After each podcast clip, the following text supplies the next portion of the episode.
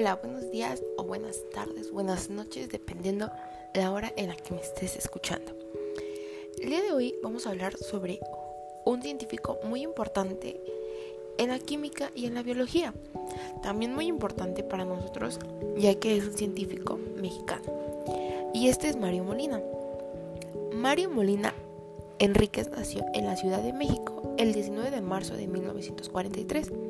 Cursó sus primeros años de educación en México y a los 11 años fue enviado a estudiar a Suiza por considerar el idioma alemán como de gran importancia en el desarrollo tecnológico. A su regreso estudia en la UNAM y se gradúa como ingeniero químico. En 1972 obtiene el doctorado en química física por la Universidad de Berkeley.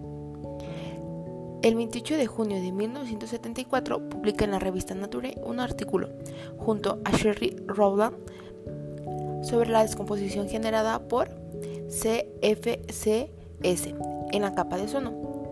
Durante casi 20 años trataron de desacreditar su teoría, pero al final los resultados evidentes arrojaron que estaba en lo cierto, por lo cual el 11 de octubre de 1995 es galardonado con el Premio Nobel de Química junto a Rowland y Paul Crutzen. Actualmente su descubrimiento abrió una de las prioridades más fuertes en las agendas de trabajo de las principales naciones. El cambio climático, el estado de salud del planeta y su repercusión en el ser humano son temas de máxima impacto en la actualidad. Por ello, en la actualidad, el doctor Molina es uno de los hombres más influyentes científico y socialmente, considerado como pilar en el pensamiento de desarrollo y supervivencia de la humanidad.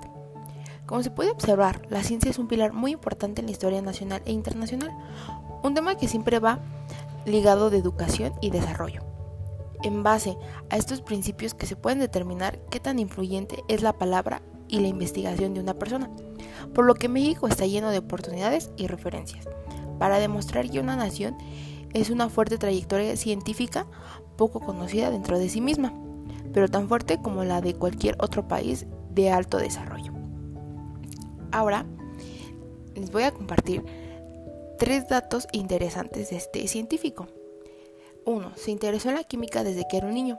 Le encantaban los juegos de ciencia y convirtió uno de los baños de su casa en un laboratorio. 2. Su tía Esther fue química y fue ella quien lo motivó a experimentar durante su niñez. 3. En su juventud estaba interesado en la física y en la química, pero no existían carreras universitarias. Por eso entró a la UNAM, pero para estudiar ingeniería química, que era lo que más se acercaba a sus intereses científicos.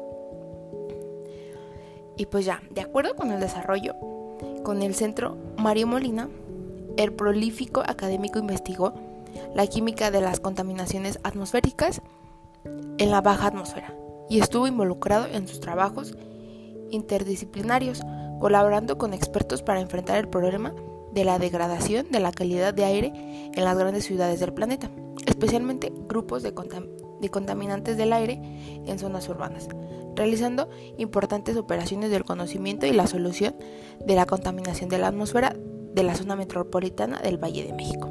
Eso es todo y espero y les haya agradado esta breve información sobre el científico Mario Molina.